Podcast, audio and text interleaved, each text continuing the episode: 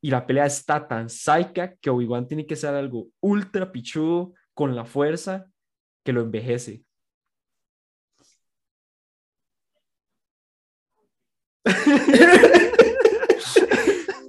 episodio 58 del otro castillo. Recuerden que este es el episodio de la semana pasada. Si quieren el episodio de esta semana, pueden verlo a través de Patreon, patreon.com slash el otro castillo, donde nos pueden apoyar a partir de 2 dólares al mes. Si no, pueden ver los episodios con una semana de atraso en YouTube, Spotify, Google Podcasts y Apple Podcasts. No olviden dejar rate, porque ayuda un montón. Este. Trailer, trailer, muchos trailers, de nuevo. Este, y otras cosillas que son más interesantes, pero primero trailers. Víctor me informó que el día de hoy salió el tráiler de la serie de Miss Marvel, entonces lo acabo de ver. Han pasado 39 segundos desde que vi el tráiler Mm. y no tengo ni un solo comentario. Mae, Yo, o sea, es que no tengo Ajá. ni el contexto. Lo vi y fue como, ah, una serie. Ok. Este, Ese es mi sí, Definitivamente mis- parece una serie. Miss Marvel es un personaje interesante. Y últimamente le han sacado varias cosillas. Hasta donde yo sé, es la protagonista incluso del juego de los Avengers. Este. Pero eh, del lado de su historia, su personaje y lo que sea, eh, siento que eh, lo vacilón de esta serie es que viendo el tráiler da la impresión de que tiene un tono totalmente diferente a lo que hemos estado viendo con las series. Eso es cierto. Eso sí es cierto. Y es un tono un poco más, digámoslo, juvenil, ¿verdad? ¿Sabe cómo Por lo decirlo? pondría yo? Eh, me pareció un poco, me pareció un tono Disney Channel. Ajá. Sí, sí, se siente como una película toda linda, una serie toda linda de superhéroes de Disney Channel. Este, Como, y- como que lo hubieran pasado en, en Zapping Zone después de Hannah Montana. Ajá, ajá, ajá, exacto. Entonces, es, está interesante porque, Todos los, los, que, los que nacieron desde el- los 2000 no entendieron esa referencia. Todos, ni uno solo, me. Nadie ha visto. Zapping Zone, man. Este, pero bueno, el, el punto es que yo siento que va a estar interesante porque es muy probable que sí sea un tipo, una serie como más o menos así. Eh, obviamente con, con el toque especial de Marvel de agregar acción y que los últimos dos capítulos sean súper intensos, ¿verdad? Bueno, eso es lo que uno esperaría. Pero eh, se siente como que los maes están haciendo una serie para se ve como lo que podría ser una serie introductoria para gente más joven. Eh, así como nosotros veíamos Hannah Montana, este, al- alguien de cuando, como cuando nosotros teníamos esa edad, podría meterse a Disney Plus y ver Miss Marvel y, y, se- y sentirse identificado con el personaje porque es una muchacha joven que está, creo que, empezando el colegio, tal vez. Esta es la impresión que da.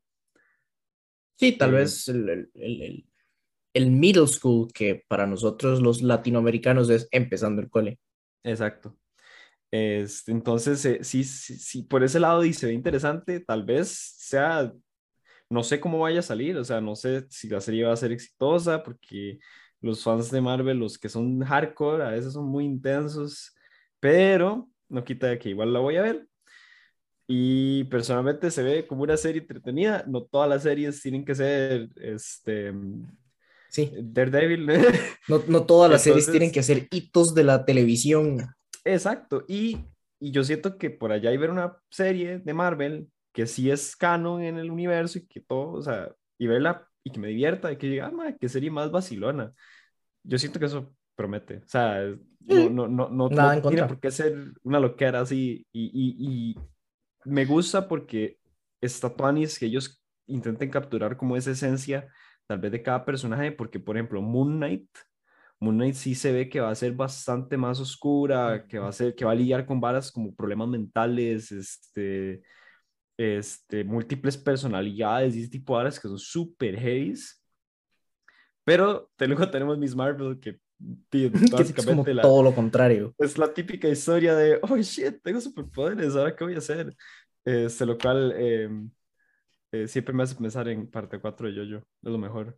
Pero, mae, Rajado, yo siento que, que, que por ese lado es muy tuanis que sí hagan esa variedad, porque Miss Marvel es un personaje bastante alegre en los cómics, ¿verdad? ¿Mm? Entonces es, es, es, es chiva que, lo, que exploren ese tipo de, de, cosas, ¿verdad? Como es que se vayan por esos ladillos. Funnies.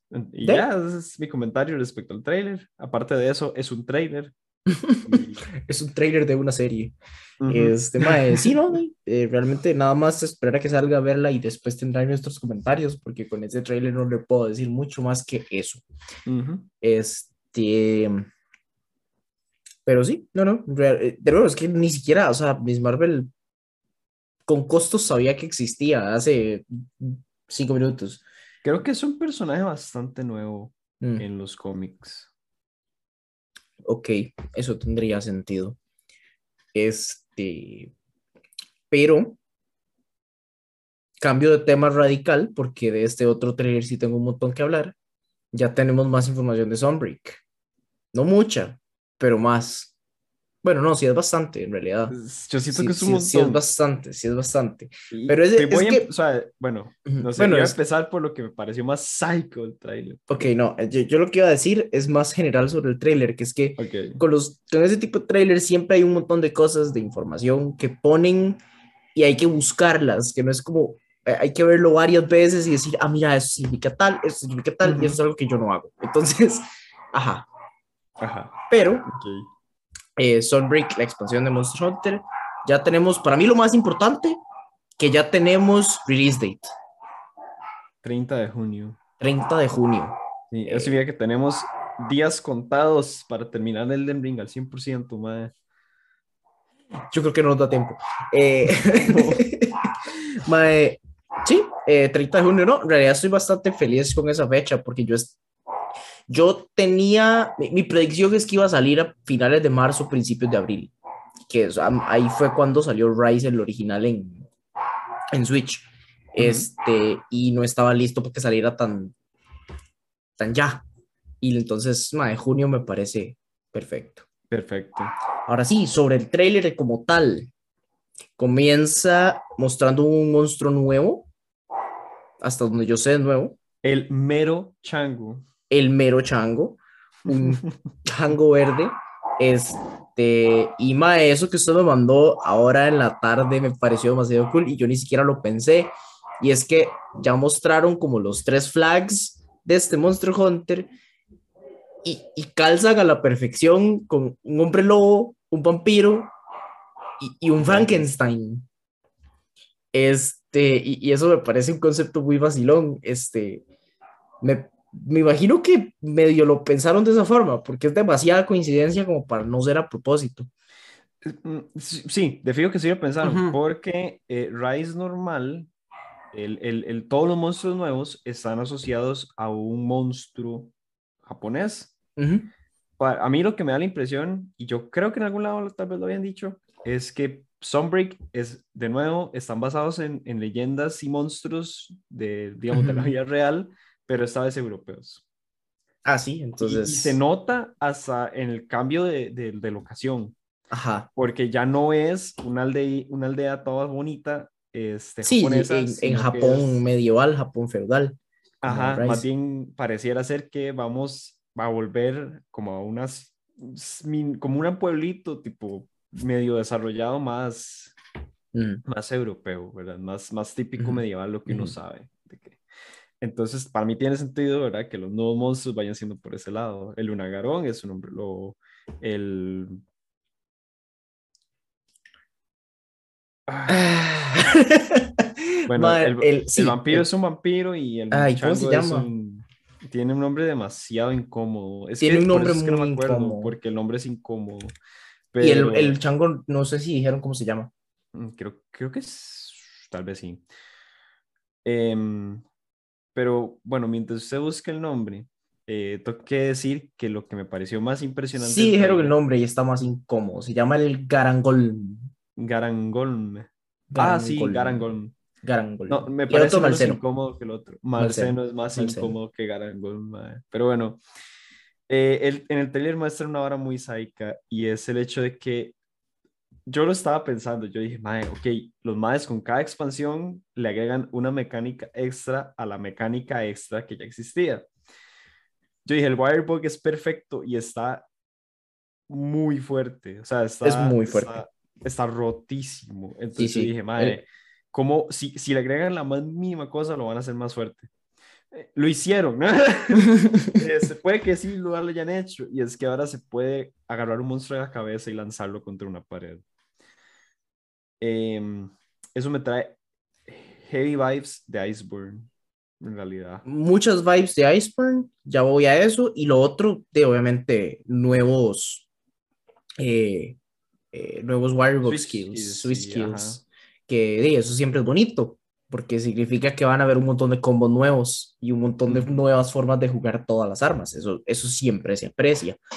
Eh, pero sí, eso fue lo que yo pensé también, pero digamos, ya hasta cierto punto yo consideraba la Wirebug, especialmente como en, en la mecánica de montar los monstruos, un poco como un upgrade al Clutch Claw de Iceberg, porque yo no tenía nada en contra del, del Clutch Claw, yo realmente yo lo, con lo que tenía el, el problema era con el wounding.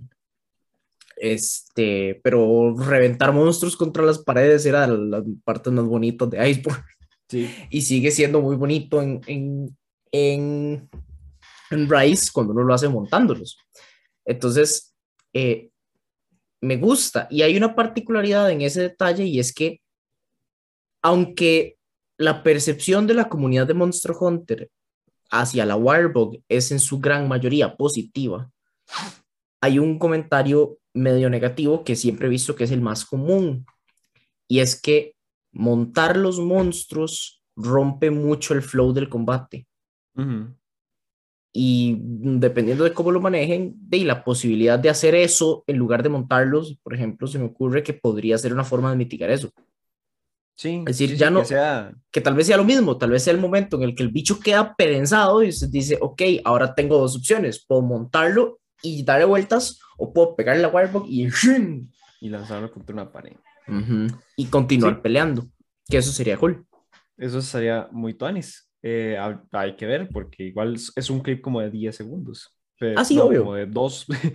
Eh, Este, sí, y hasta los.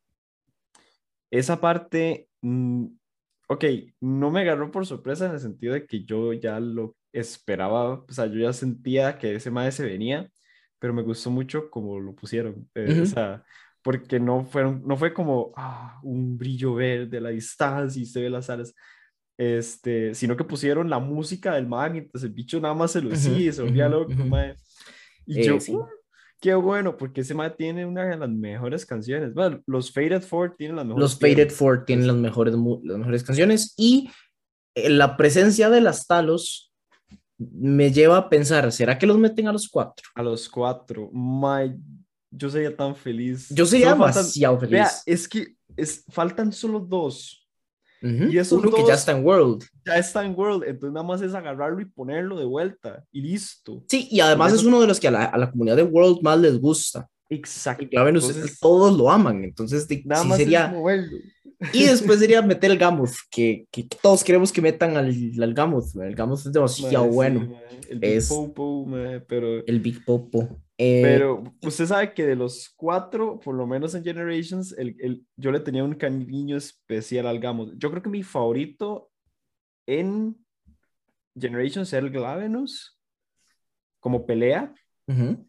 pero mae, yo, no hay nada más vacilón que pelear un Gamut, mae, porque es, dema- es tan grande, o sea, es un monstruo tan, tan, tan enorme que usted dice, mae, es que yo voy a vencer esa montaña que está caminando por ahí. Era muy lindo. De hecho, era el más fácil de los cuatro, es súper fácil, sí. pero, pero pelearlo igual se sentía demasiado chuzo porque usted sentía que usted estaba matando un coloso, así. Sí, era ese tipo de bueno. peleas que era literalmente, ma, usted tiene que pegarle sin hacerle nada hasta que el mae se caiga para poder pegarle donde sí le duele Donde sí le duele. y después volver a hacerlo. Entonces una pelea chiva. A mí, bueno, uno de los Faded Four, el, el Misutsune, es mi monstruo favorito de todo Monster Hunter. Entonces, ajá, que ya está y está el Apex, que es todavía más bonito y con eso soy feliz. Pero a eso iba a, iba a ir, mae. Los- las expansiones de Monster Hunter siempre, siempre son muchísimo más completas que el juego base. Y, no sé, realmente que, que, ya para este punto tengamos tres monstruos nuevos y un fan favorite, eh, dos fan favorites, porque también está el show. Eh, mae, es, es vacilón y me, me, da bastante expectativa del, del juego. Este, y la verdad es que, que hype, porque también, di, obviamente, los, los trailers de Monster Hunter siempre son ultra Mae, son, hype. Usted lo ve y usted siempre, usted siempre sale con, Mae, necesito que esto salga mañana. Siempre, o sea, a mí todos los trailers le generan, o sea, ese sentimiento de Mae, es que este es el mejor juego que existe. o sea, siempre, es rajado. Eh, estaba pensando, y, y, algo que sería muy divertido es que agarraran al, al Shogun Seanotauro y que le aplicaran una Lloratus, que el MAE aparece súper adelante y más bien el MAE es de los más fuertes. Cuando en el juego pasado era una cochinada, era como el cuarto monstruo que uno mataba. sería muy gracioso que hicieran yo, eso. Yo sería feliz, yo sería feliz. este. mae, obviamente me encantaría también que metan un Apex a Stalos de la misma forma que han ido metiendo los Apex, que son prácticamente iguales que sus Deviants, porque el el Bolt River Astalos es una pelea demasiado buena. Y el Astalos azul es precioso. Creo. No, esa no, y tampoco el, el, el Gamos, que siempre se me olvida cómo se llama, eh, que era muy gracioso, porque era igual que el Gamoth, pero en lugar de tener nieve en las patas, lo que tenían picos de hielo. Oh, shit. es, Madre, Pero sí, sí, sí, sí o sea, más Monster Hunter siempre es apreciado. Siempre es apreciado.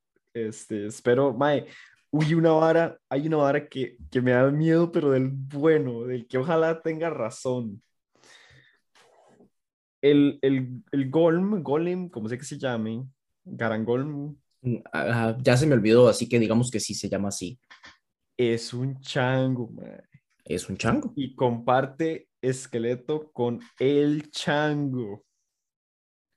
Si ese mae es lo suficientemente rápido, pues es enorme, pero si ese mae tiene ataques Rayan y mae,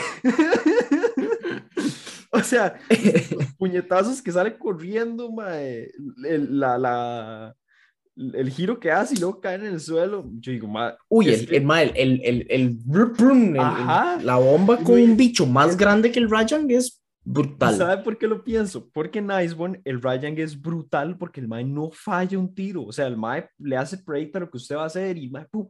en Rise también lo hace, pero en Rise el Mae no puede seguirlo a uno porque uno se mueve tanto con la Wirebook que el pobre Ryan no puede hacer nada al respecto. Sí, de hecho yo creo que el, el Ryan de Rice es el más fácil que yo he peleado. De hasta todos ahora. los Ryans, de todos los juegos. Mm.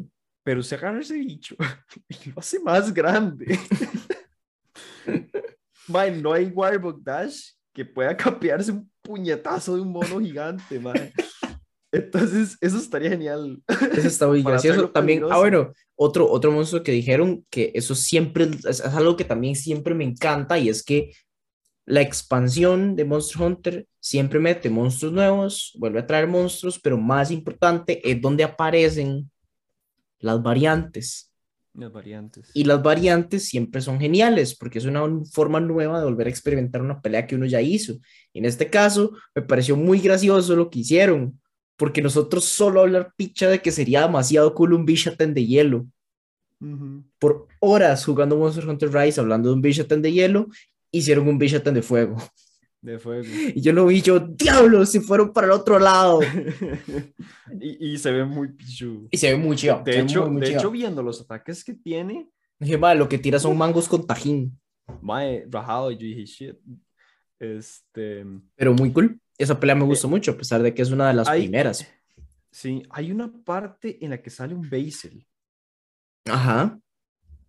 Creo que no es un Seeding Basil. No me pareció un Seeding. Yo me le quedé viendo pensando lo mismo, porque se veía rosadito. Bueno, como uh -huh. rojito. El Seeding es morado. Es morado. Entonces, creo que no es un Seeding. Sí, eh, es, pero. Es, eso a mí gustaría full ver un Seeding. O sea, ah, el Seeding es. Y un Furious, y, y el Savage, pero no, y todavía no tenemos confirmación. Todavía no tenemos ni el, ni el no Savage, entonces Ajá, no sabemos. Exacto, pero, no, mae, no por mí, man. De, de, nuevo, entre más monstruos metan, mejor. O sea, para mí, cualquiera, sí. cualquier adición de un monstruo que todavía no está va a ser apreciada, siempre y cuando no sea el precio. El Plessis prometería si Ah, una yo- pelea buena. Yo lo, yo lo digo solo por el Claro. meme, pero, pero el precio el precio es muy cool. Es vacilón que sea un pescado gigante. Es que el monstruo en sí es interesante, pero la pelea es una cochinada. Entonces, si hicieran, Sí. una- si hicieran al más entretenido de pelear como hicieron con el Kushala, Ajá. yo digo, "Man, decir". sí, sí, métanlo, métanlo. ujú. Mae, que, que honestamente, de, eso sería muy chido que le dieran ese tratamiento como a la mayor cantidad de monstruos que puedan, de agarrar peleas que tal vez no eran las mejores y agarrar como las nuevas mecánicas y demás cosas para hacerlas buenas, como hicieron con el Yoratus también, que el Yoratus es un bicho que en World, que fue la primera vez que se introdujo, sí. era facilísimo y además de ser facilísimo, era aburridísimo. Y lo hicieron mucho mejor en, en Rise, hasta el punto de que ya no sale en el primer nivel, sale creo que en el 4 o 5. De hecho, creo que es para pasar de 4 a 5 que sale. Y sale en Este, high rank. No sale en en High Rank. Eso, de, entonces, todo bien. Eh, igual, me imagino que saldrá. Si, si, si la, si los patrones antiguos de Monster Hunter son, son una buena, un buen punto de partida, probablemente salga un trailer más de aquí a junio. Ujú. Y, Y muy cerca llenar- del release. Ajá, y empiezan a llenar Twitter. De, Empiezan de a llenar Switch Twitter. Skills. Ujú. Empiezan a llenar Twi- Twitter de Switch Skills.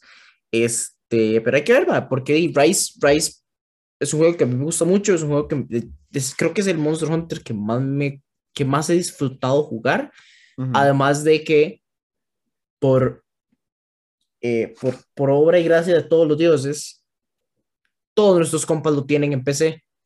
Ah, todos. sí, qué bonito. Entonces, de eso, e- eso le agrega aún más hype a, a que salga Sunbreak. Sí, exacto. Porque usted sabe que es, uy, horas de diversión con mis amigos. Qué tuanis. Y si alguien ya terminó Elden Ring y no tiene nada que hacer y está escuchando esto, puede comprarse Rise. Ahorita está en descuento en Steam por el anuncio de Sunbreak. Y, y aprender a jugar Monster Hunter. Y bienvenido al crew. Bienvenido al crew. Y si ya ganó el de Ring Monster Hunter no le va a costar tanto. No, Ah, se me está adelantando. Este. Tenemos Eh, un trailer más. Y yo creo que es el trailer.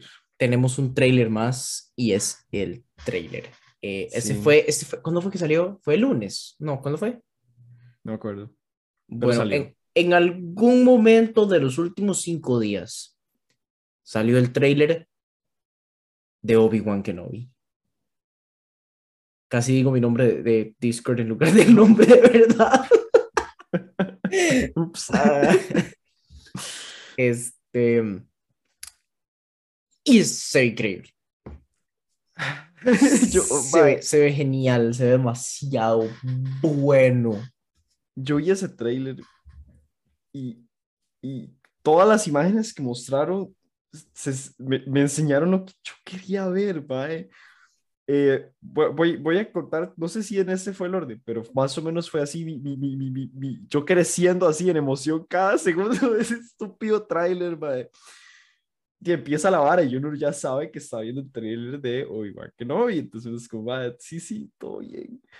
Mae, primer momento en que yo dije, uh, fue cuando el mae agarra los binoculares y ve a mini Luke, ve a Luke chiquito, mae, haciendo así, como si estuviera manejando un carrito de pod con los lentes parecidos a los que usaba Anakin. Dije, mae, uy, mae, sí. Yo- es, la, es la primera vez que vemos a Luke como un niño y yo siento que podrían explorar mucho ese lado este, ta- tanto de cerca como de Obi-Wan viéndolo por fuera, ver cómo era Luke de chamaco, porque uno ve a Anakin chamaco, pero Ujú, Luke, Luke pasa de ser un bebé recién nacido a ser un adulto, ujú, ¿verdad? ujú, ujú. Este, bueno, medio adulto, porque la verdad creo que Luke no tiene tanta edad para cuando ocurre la, la, el- el- el- eh, la primera película, pero mae, eso me gustó montón, yo dije, mae, sí, sí, sí, sí, sí, sí. Pero todo el mundo siempre se ha preguntado, Mae, ¿cómo hizo Obi-Wan para esconderse tan bien todo ese tiempo? Porque este, el Imperio hizo un muy buen trabajo deshaciéndose de la gran mayoría. Eh, yo creo que Canon quedan muy poquitos vivos. Que yo sepa, lo, eh, Kanan Ujú. que sale en Rebels. Eh, Ahsoka, que es argumentable que no fue tan difícil, o sea, que, que fue más difícil porque ella salió de la Orden Jedi, se vuelve más difícil de, de encontrar. Eh, y teníamos eh, varios personajes de Fallen Order, que son Cal, bueno, Cal Kestis es un Padawan, pero Cal Kestis, em, la, ay, bueno, la, la, la muchacha que va con él en la nave, ¿verdad? Que es una maestra Jedi. Es una caballera Jedi, perdón. Y el que se esconde en planeta de Darth Maul y Asajj. Ay, ah, mae, no me acuerdo. Bueno, ahí hay un Jedi es, eh, que, que se esconde ahí. Esos son los que yo recuerdo ahorita, que es, bueno, y Obi-Wan. Y Obi-Wan. Eh, esos son los que yo recuerdo canon que sobrevivieron, tal vez haya más, pero considerando la cantidad tan estúpida de que había, que, o sea, tampoco era tan grande en comparación a la galaxia, pero sí eran bastantes que sobrevivan, seis o siete, es- es que hicieron una muy buena limpia, Sí, claro. ¿verdad? Eh, porque a la Orden 66 sí sobreviven muchos, pero después un montón se mueren casados, ya sea por Vader o por lo chiva, la Inquisición, mae. Uy, mae. Uy, mae, esa vara es una, es una vara, es otra vara. Eh, eh, cuando yo vi Los Inquisidos por primera vez, que fue en Star Wars Rebels, eh, y, el, y el primer Inquisidor que sale es el Gran Inquisidor, que es el que sale en el trailer de Obi-Wan, el pelón. Yo dije, mae, ¿cómo es que estos maes son tan psicos y, y por qué Obi-Wan no se lo echaron? Yo decía, mae, no, es que por qué eso se lo echaron, porque eh, ya, ya cuando uno se mete más en el lore de los inquisidores, uno se da cuenta que los maes pues, no son tan pichudos este, como en su proeza con la fuerza, porque no son ni Sith ni Jedis. Eh, son más pichudos en la fuerza. Y listo. La mayoría son Padawans que prefirieron unirse al imperio en vez de morir, básicamente. Entonces no son tan pichudísimos. Sobre todo no tanto como Obi-Wan. Este, pero aún así uno piensa, madre, los maes en lo que tal vez no eran buenos en la fuerza, eran buenos detectives. Los maes encontraban Jedi así como locos, ¿verdad? Y, y como cazan en grupos, no, no- tal vez en un 1v1 contra un Jedi no iban a ganar, pero nunca están solos. Ujú. ¿verdad? Eh, entonces eso es parte de lo que los hace fuertes, que usted siempre se va a tener que enfrentar por lo menos a dos. Pues sí, eh, y, y en el trailer de Obi-Wan vemos a tres, de los cuales dos salen en Rebels. Este, que es el Gran Inquisidor y el Mae que tiene como casco de pirata, pero se me olvida cómo se llama. Pero, pero sí, entonces eh, la, la otra muchacha, yo no la recuerdo en ningún lado, no sé si estoy mamando, pero, pero son tres, son tres. Y eso está muy psycho. De hecho, vamos a ver, de- déjeme ver si se completa, porque son tres. En Fallen Order salen dos y en Rebel sale uno más. Shit, sí faltan. Hay varios que todavía no se conocen. Son seis y yo creo que son nueve o diez. Shit. Hey, ok. Este, ya, bueno, tanto ese, ese contexto no lo tengo porque yo no he visto Rebels, Ujú. pero, pero sí, sí, que me ha dicho que eso que es, debería, que debería, y solo lo he hecho porque estoy haciendo otras cosas. Pero el hecho de que, es, de que esté terminando de conectar, que ya lo habían hecho, porque de ahí hay cosillas de Rebels ahí como sprinkled en las dos series anteriores Ujú. pero, pero ya una conexión así tan rajada como de traer el personaje completo y, y darle protagonismo ya me hace considerar más que debería verla. Este, y mae, sí, o sea, realmente, honestamente ahorita estoy teniendo un poco de problema como acordándome de más cosas sobre el trailer. Sí, bueno, yo le puedo recordar, yo puedo seguir. Sí, por eso. Entonces, más, más bien estoy aquí como nada más yéndolo como, sí, es cierto, todo, eso- todo eso es cierto. Eh, Por aparte del trailer, voy a decir dos cosas. Una es que eh, estoy esperando fuertemente eh, el regreso del Mandalorian en el episodio 5. No, no. Ah, mae. Eso, eso es algo, eso es algo que, habla- que hablé el otro día con.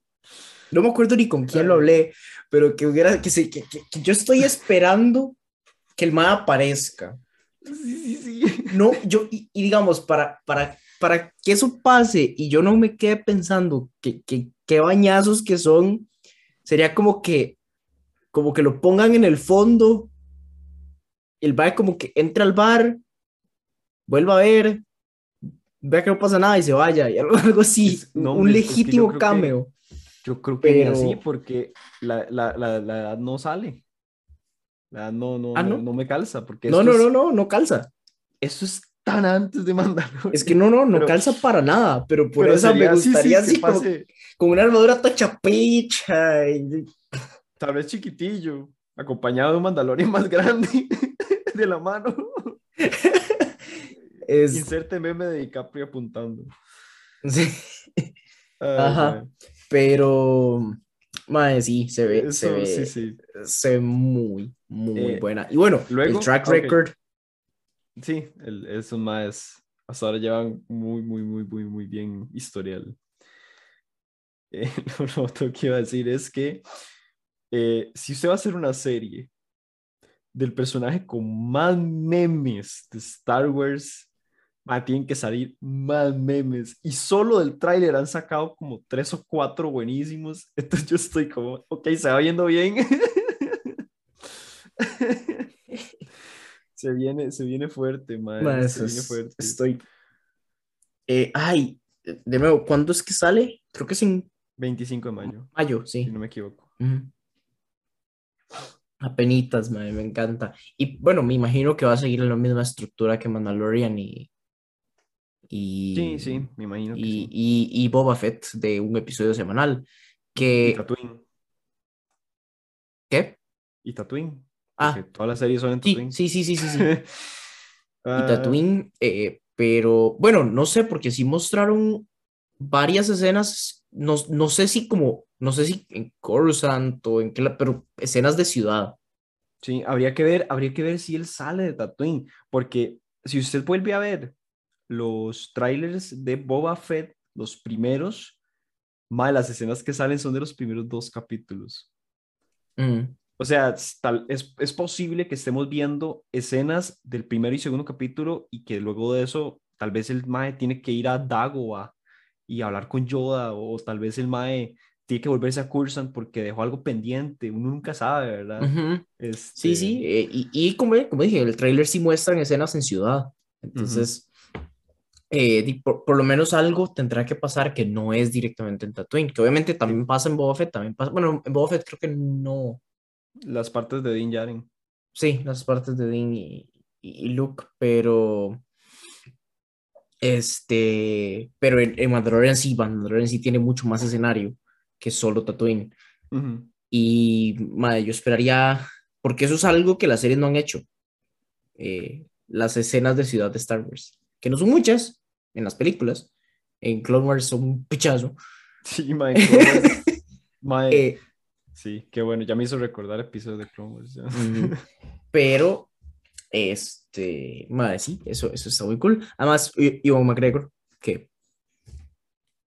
no se diga más. eh, y, y qué vacilón porque, porque el, el, aging que tiene el Mae calza perfecto con el lore. Sí, el Mae se ve hecho picha ahorita. Pero es que o sea, no al punto, como... ajá, ajá, pero no al punto de, de, de, de decir, sí, no, este man ya está roquísimo. Nada más Yo quiero ver una vara. Ajá. Si los madres van a ser tan psicos y explicar por qué igual se ve tan diferente. Eh, en el sentido de que de episodio 3 a episodio 4 este, es no solo es un actor diferente, sino que el, el, el, el, espacio entre las edades es muchísimo más de lo que debería ser eh, según la historia de Star Wars, ¿verdad? Obviamente George Lucas no pensó en todo ese montón de cosas cuando inició, pero es imposible para uno que ya tiene el contexto completo no notar que Obi-Wan pasa de ser un mae fit a, a un viejito en cuestión como de 15 años, ¿verdad? estaría muy psycho que expliquen o que le dieran una explicación. Que le dieran una explicación, sí. Porque yo hizo teorías eh, parecidas a, al hecho de que, por ejemplo, cuando Palpatine está en la fama y tiene que tirar tantos rayos a Windu para que no lo maten, que el maes envejece súper rápidamente y se despedaza todo. Algo así como, ¿qué pasa? ¿Qué pasa si Obi-Wan y Darth Vader se enfrentan? Y la pelea está tan psycha que Obi-Wan tiene que ser algo ultra pichudo con la fuerza que lo envejece.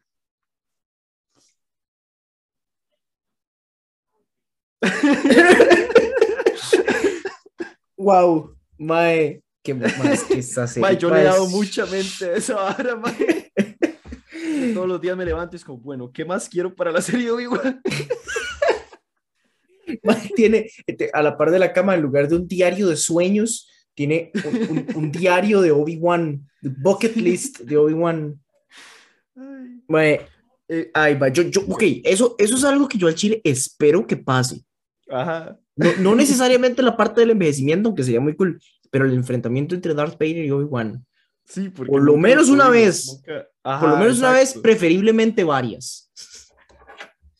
Sí, es que esa es una vara, porque di, la, la pelea que tenemos de Darth Vader contra Obi-Wan en realidad es Anakin contra Obi-Wan. Contra Obi-Wan. Y que es mi pelea de sables favorita, pero este no es, no, no tiene ese, o sea, tiene mucho peso contextual, pero no es el Mae en armadura negra con espada roja. El Mae es que las Y no, no, eso, después, y no es el Darth Vader, no es el Darth Vader que hemos visto recientemente con Rogue One y Mae, es que todas las varas que ha sacado últimamente me han volado la jupa. es, ajá, Eh, eh, Rogue One, mae, el Mae solía una nave. este, en, mae, en Rebels. Ujú. Viera Vader en Rebels, mae. Mae, es aterrador. Usted lo ve y usted dice, uy, mae, todos se van a morir. mae, el mae es, el, el mae es un, un ejército de una sola persona en Rebels. Y mae, en, en, en Jedi Fallen Order. Mae, en Fallen Order es otra vara, mae. Lo que hace ese mae en Fallen Order, mae, fue tan rajado que esa noche no dormí. Mae, de la emoción y la adrenalina que yo sentí de las, de las escenas en las que sale ese mae en, en Fallen Order. Fuck. O sea, mae.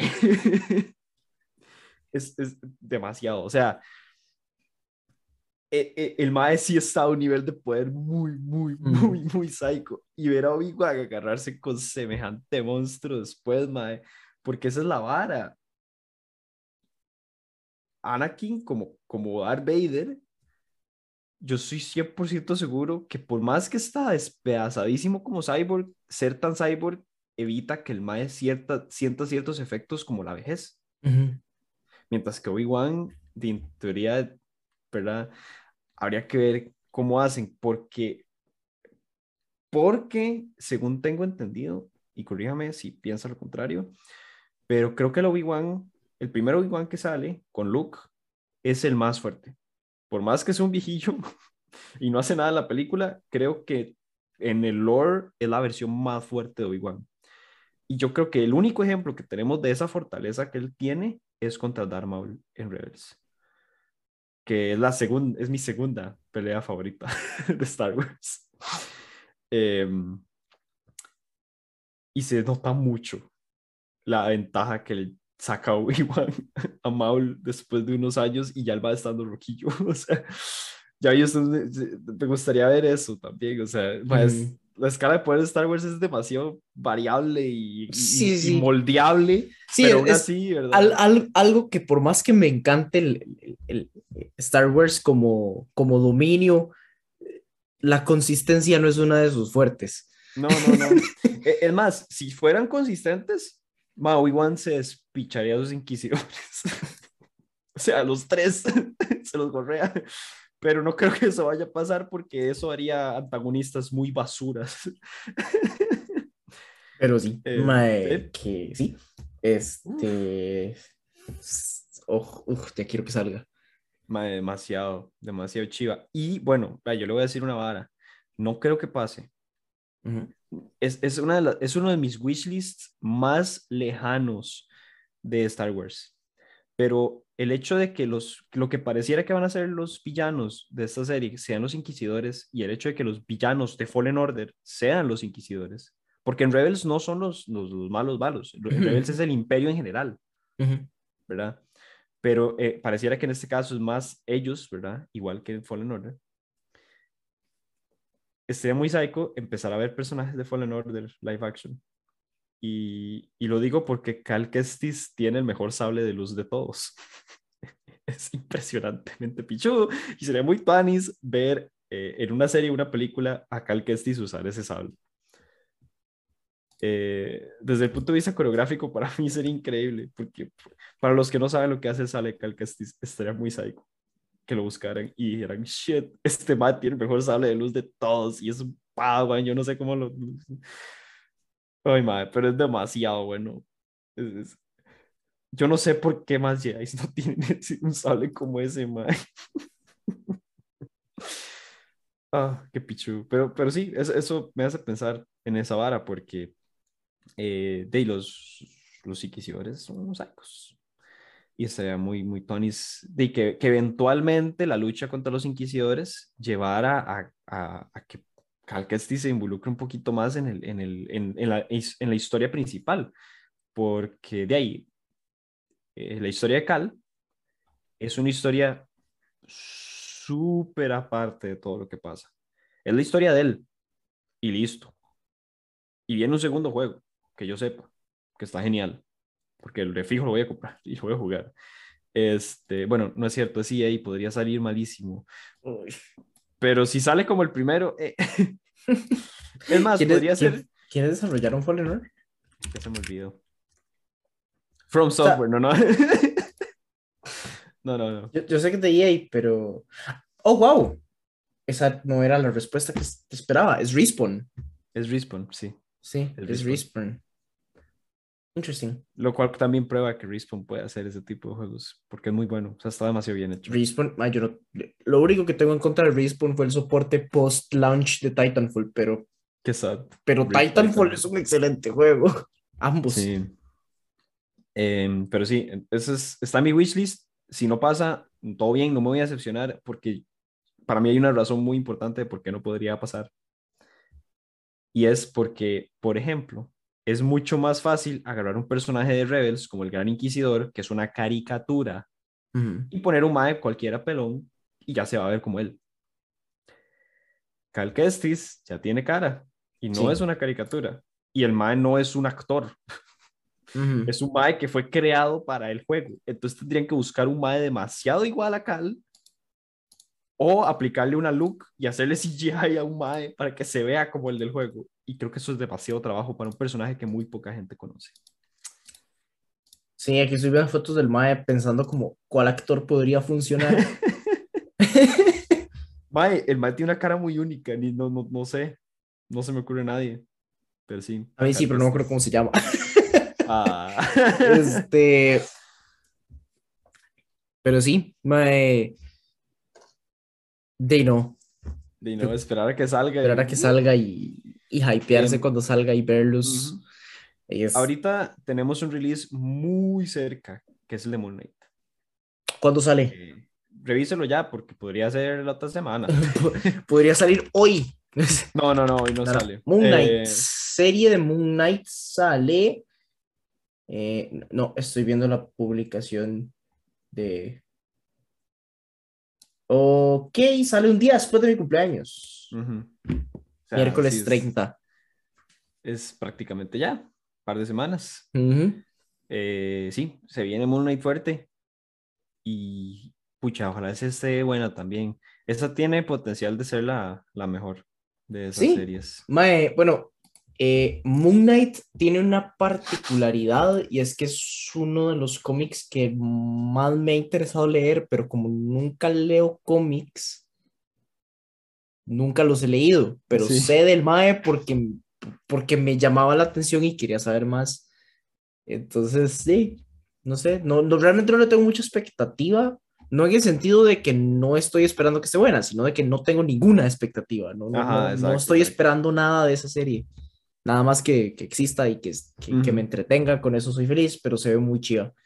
Y Mae, eh, sí, eso, Eso. eso. No tengo nada más de eso. Sí. Eh, último tema. Último tema. para- Este, abrimos la sección de sal. No. así que así comienza la sección de sal. Mm, Hace rato no teníamos una, yo creo. hace- hace- es cierto, hace rato eh, hemos estado muy positivos, hay que. Este, mae, para variar, la sesión de sal de este episodio del otro castillo viene a ustedes gracias a Twitter. Porque no existe lugar que represente mejor la peor faceta de la humanidad que Twitter. Rajado. Este, y en este caso estamos hablando de un desmadre que ocurrió hace poquillo más de una semana con Elden Ring. Que, que, que quiero aclarar que, por si no lo habían notado, es- estoy enamorado de ese juego. Ujú, Por Y dos. yo también. De hecho, es lo que estaba haciendo antes de comenzar a grabar. Pero la opinión general no pareciera ser esa. No, no es cierto. La opinión general es que es perfecto. Pero un grupito muy selecto y extremadamente vocal, como siempre, tiene opiniones diferentes. Y son las peores opiniones que existen. Eh, cabe, ok, creo que algo muy importante para resaltar de este tema es que las personas que están dando estas opiniones son desarrolladores de videojuegos. Yep. Eh, Que es ¿y una de las qué? partes que más duelen. Porque eso es importante, porque son de compañías como Ubisoft, que todos sabemos que hacen los mejores open world, como Assassin's Creed Valhalla. Em, sí, el- básicamente lo que sucedió fue algo así. El- varios desarrolladores de Ubisoft y creo que de, de- de- de los que trabajan en Horizon, que ya se me olvida el nombre. Ujú, eh, sí. Eh, Horizon. Guerrilla era. mm, ah, no sé, bueno. el punto el es que nuevo juego de Horizon. Ajá. Eh, estaban diciendo que les parecía que todo, todo la, toda la alabanza y todo lo, lo, lo tuanis que, que estaba, que, o sea, que está recibiendo Elden Ring ahorita, eh, no tiene sentido. Los más estaban diciendo, ah, claramente a los críticos no les importa los gráficos tuanis de un juego y claramente no les importa la interfaz de usuario y, y no sé qué. Y ese tipo de comentarios. Y el buen diseño de los quests. Ah, ma, esa es la que más duele. Esa es la ma. que más me molesta, pero ahorita llegamos a eso. Eh, pero en, en general, lo, lo que está pasando con la opinión de este grupito de personas es que em, claramente eh, es, va a sonar feo lo que voy a decir. Me disculpan si estoy ofendiendo a alguien. Pero me disculpan en los comentarios. Eh, es muy claro que muchos jugadores este, se han acostumbrado a que el juego los agarre de la manita y los lleve hasta el final y les digan, tomen esta historia tan tuanis que les hicimos. No tengo nada en contra de juegos con una historia narrativa como la de Horizon. De hecho, no he jugado el nuevo, pero Horizon Zero Dawn me encanta. Amo ese juego y el combate que tiene es estelar. Es demasiado bueno, está demasiado bien hecho. Eh, y la historia también, de hecho la historia me gusta mucho. Ha- hace rato yo no me metía tanto en la historia y en el lore de un juego de, este, de ese tipo, que fuera así de tan, tan, tan narrativo. Pero ¿qué es lo que pasa con este tipo de juegos como Horizon?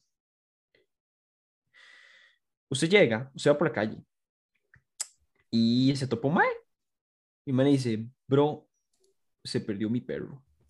¿Puede buscarlo? Y usted le dice, claro, es la única opción de diálogo que tengo. Entonces diré que sí. Y, luego de decir que sí, en un menú aparece. El perro perdido. Y si usted le da clic, le va a marcar en el mapa dónde está el perro y le va a poner un indicador en la parte de arriba de hacia dónde caminar para encontrar al perro. Su personaje no tiene por qué saber dónde está el perro, pero así funciona. No está mal, no es mal diseño. Yo no lo estoy, no estoy diciendo que sea mal diseño. La verdad es que no es el único diseño. No es la única forma de hacer open worlds. Es lo estándar. Pero quita mucho de la emoción de descubrir algo. Hay juegos mucho más antes que hacen esto, pero también tienen un sentimiento muy grande de, de descubrimiento. Voy a dar el ejemplo del primer open world que yo jugué, Skyrim.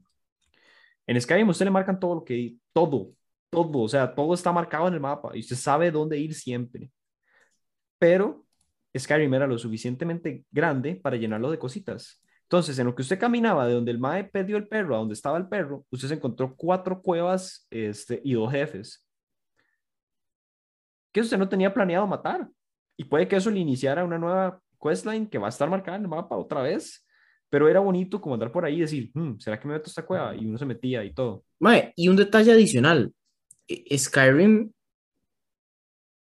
eh, no estaba existiendo en un mundo donde ese concepto ya estaba tan reutilizado como ahorita. Fue de los primeros. Fue de los primeros en usarlo, exactamente. Eh, el otro día viendo un video justamente hablando sobre este desmadre de los, de los eh, developers, al, oí a alguien hablar con esa misma comparación, pero más bien se fue un poco más atrás y se fue a Morrowind. A Morrowind, oh, ah, Que Mae, Morrowind no hace eso.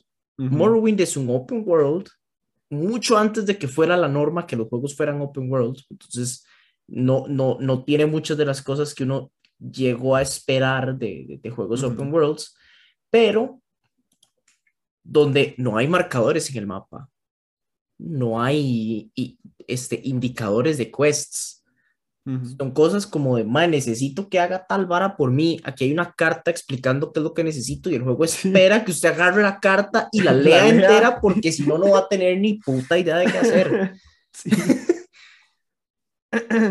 y, pues sí, Elden Ring se inclina un poco más por ese lado.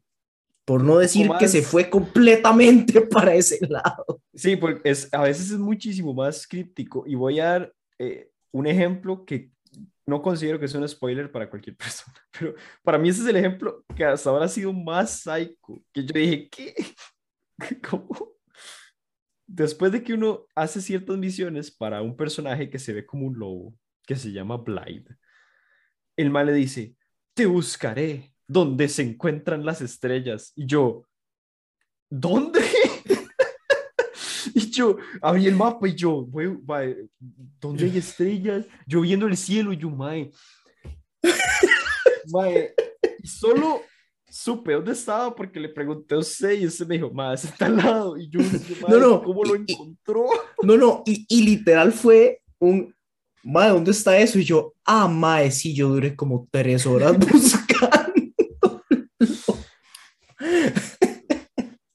Sí pero no quita que fue Tuanis. O sea, porque... Que conste, hay dos, he, tenido dos momentos en este juego de cosas que descubrí por mi propia cuenta, por X o Y razón, que me hicieron pensar cómo putas el juego esperaba que yo me diera cuenta de esto.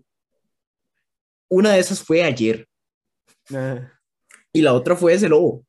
Este, bueno, es un lobo. ese Mae. este, que me lo encontré porque llegué a un punto donde dije, Mae, voy a dejar de buscarlo, no sé dónde estar. Y empecé a caminar, explorando, buscar otras cosas, hasta que en algún momento escuché un, eh, un aullido y yo, suave. Pero no tenía nada que estar haciendo ahí. Eh, y lo otro, este, lo otro eh, fue algo que Víctor no ha visto, entonces no se lo voy a decir todavía. Pero lo importante de ese es que me di cuenta por un mensaje. No me acuerdo si lo habíamos hablado, pero Elden Ring y todos los juegos de FromSoft tienen una mecánica en la que otros jugadores pueden poner mensajes en el suelo para que todos los jugadores que estén conectados a Internet los vean. Algún buen samaritano dejó un mensaje a la par de este secreto diciendo, hay un secreto. Y si no hubiera sido por ese mensaje, yo me hubiera ido de esa área sin darme cuenta que ahí no terminaba el área. Lo que prosiguió fueron horas de decepciones con lo que es probablemente el área que más odio de este juego hasta ahora, pero este, el punto es que me hubiera saltado toda esa área porque yo no tengo idea. Y lo primero que hice con eso, con el con Blind no lo hice, pero lo primero que hice con este otro fue buscar en internet cómo cómo se descubre esto. Y lo que encontré fueron varios threads de Reddit de gente diciendo, Mike, ¿cómo se encuentra esto? Al final di la respuesta. Eh, la respuesta es la siguiente. Hay una NPC que si uno le sigue la questline, le da una pista. No le dice ahí hay un secreto, pero le da una pista que podría ser interpretada como que le está diciendo que ahí hay un secreto. Aquí está el detalle. Yo no he visto ese NPC. No, no, o sea que yo tampoco. Es muy probable que yo tampoco. Eh, y no sé dónde está. Y, no, probablemente para este punto del juego ya no, ya no la vi. Entonces, de ahí, con lo que da igual. Sí, Pero volvemos al tema.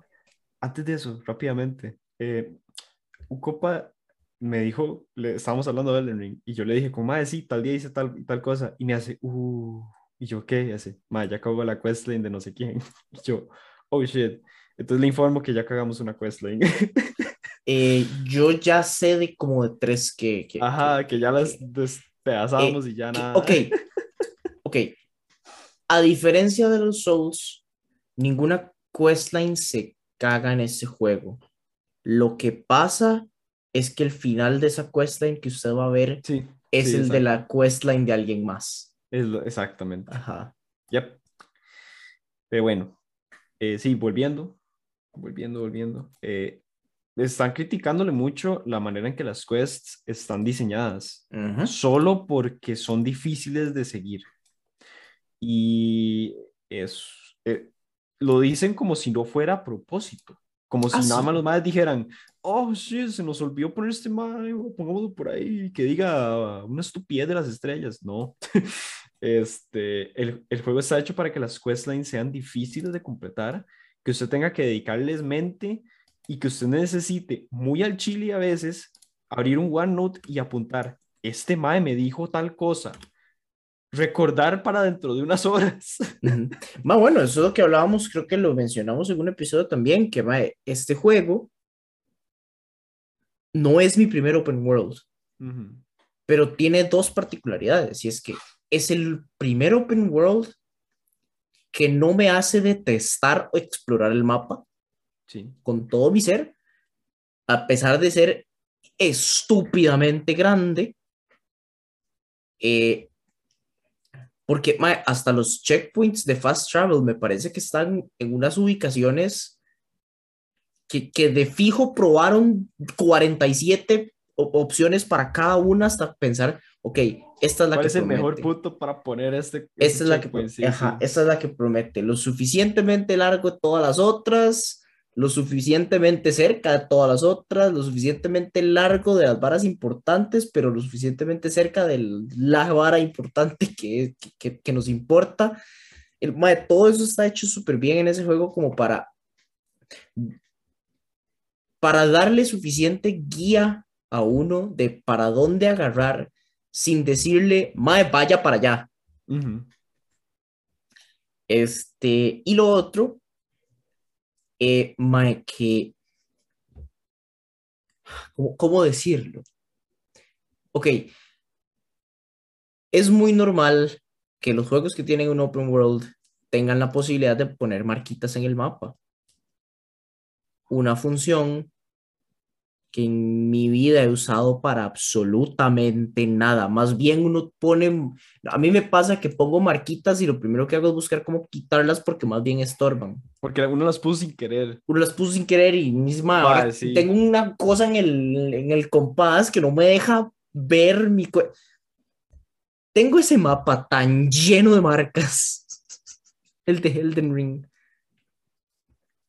Pero de todo, ya hasta tengo mi propio código de lo que significa cada una de las marquitas. yo también hice un código, es como, espadita significa boss fight que no he Ah, terminado. ok. Diamantito esa- es, significa, tal vez aquí hay un ítem que no he encontrado. Ajá, ajá. Y son un montón, y hay algunos sí, que no he sí. usado, pero digamos, si tengo como un montón de cosas marcadas, un montón de, este, y, y, y me impresiona que no sea que el juego me forzó a hacer eso, sino que simplemente quise hacerlo porque Se sintió natural. Exacto, sí. se sintió natural como parte de la exploración del juego. se siente, es que sabe que es lo chiva. Se siente como que usted como personaje abrió el mapa y hace y aquí y lo rayó. Así es como se siente. Sí, Mae, es mejor. Y pues, la cosa aquí, la cosa, de es que, mae, eso es algo que el juego no podría tener si simple y sencillamente le dice, mae, necesito que vaya para allá. Ujú. Mae, necesito que, no sé, no sé, no sé. Usted dijo, mae, necesito que vaya por mi perro. Pa, ahí está mi perro. Daisy. Mae, y, y algo que los que los que hemos jugado los otros juegos de FromSoft sabemos, pero claramente esta gente no tiene concien- conciencia de esto. No solo no tienen conciencia en el sentido de que no saben que el juego está hecho de esa forma, sino que ni siquiera les entra la jupa que esa sea una posible decisión de diseño que a los devs de FromSoft les podría importar menos que usted vea lo que ellos hicieron. Sí, rajado. Todo en ese juego está hecho para que usted solo lo encuentre si está dispuesto a poner ese esfuerzo extra para Ujú. llegar ahí. Y a veces ni así. Y a veces ni así. A veces ni así. Claramente como este NPC que no conocemos todavía. Y que probablemente ya no conozcamos. Eh, y por el hecho de, este, de tener cinco finales que son completamente eh, mu- mutuamente exclusivos. Y por el hecho de que, al igual que en los juegos pasados, seguir una questline puede ser un indicador de que ya no terminó alguna otra o que ya hay al- algún ítem del juego que no va a poder conseguir Sí. y no hay ningún indicador ni de que eso va a pasar ni del momento en el que pasó. Yep. Hay veces que, mae, eso pasa mucho con esos juegos, que usted Ujú. termina el juego y dice, ¿qué habrá pasado con este mae? No me volví a topar. Y usted pone en internet, ¿qué le pasó a, a Don Benhart? Y usted le, si usted en tal parte abre esta puerta, el mae se muere. Y uno, ¿qué? Pero, pero yo solo la abrí. Mae, y eso es demasiado cierto. Hay puertas que matan en PCs y uno es como, no. Ay, mae. Ay, mae, pero, de, o sea, ah, fue, de, fue un mierdero en Twitter de la gente tirándole, diciendo que no esas estaba cosas bien hecho. son mal diseño, Ajá. sin tomar en cuenta que son decisiones de diseño, número uno, perfectamente legítimas, y número dos, que, es- que existen por una razón Y que honestamente es en el juego mejor. y que hacen el juego mucho mejor. Y todo eso fue muy gracioso. Me, Es, por lo menos en este caso, por primera vez, el error no está en Game Journalists. ¿Verdad? Yo tampoco. Esa es una hora que no Pero- he es muy extraño. Pero creo que es peor que no sean Game Journalists, porque en este caso estamos hablando de gente cuyo trabajo, en buena teoría, es entender el diseño de los juegos. Y que no puedan comprender decisiones de diseño sobre, sobre un error. Y no solo decisiones de diseño, decisiones de diseño que es lo que la gente le está gustando. O sea, eso es lo que lo hace diferente y por lo cual la gente está tan enviciada con el juego. Ujú.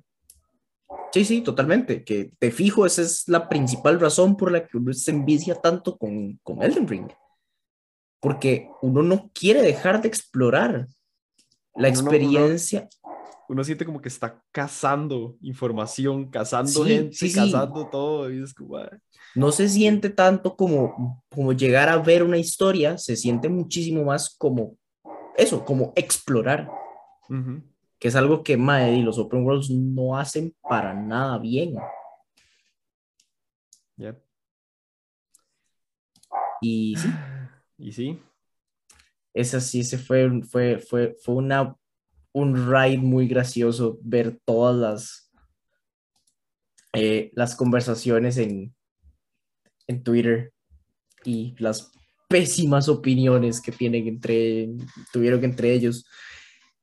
Eh, hay una, hay una que comparto hasta cierto punto, que fue la única que medio le di un poco de valor, eh, que igual me parece que el, el- la forma de marcarlo no está bien. Este, y es alguien hablando de que es un juego que no está hecho para gente que no tiene tiempo para jugar. Ah, sí, es cierto. Que sí, de fijo sí es un juego que demanda mucho tiempo. Eso, e- eso no, no lo dudo y no se lo voy a, a, a ¿cómo es? No lo dudo y, y, y, y de fijo tiene toda la razón de que si uno no le va a dedicar mucho tiempo a este juego, no se va a disfrutar tanto. Sin embargo, ¿cuál es la necesidad de pasarlo rápido?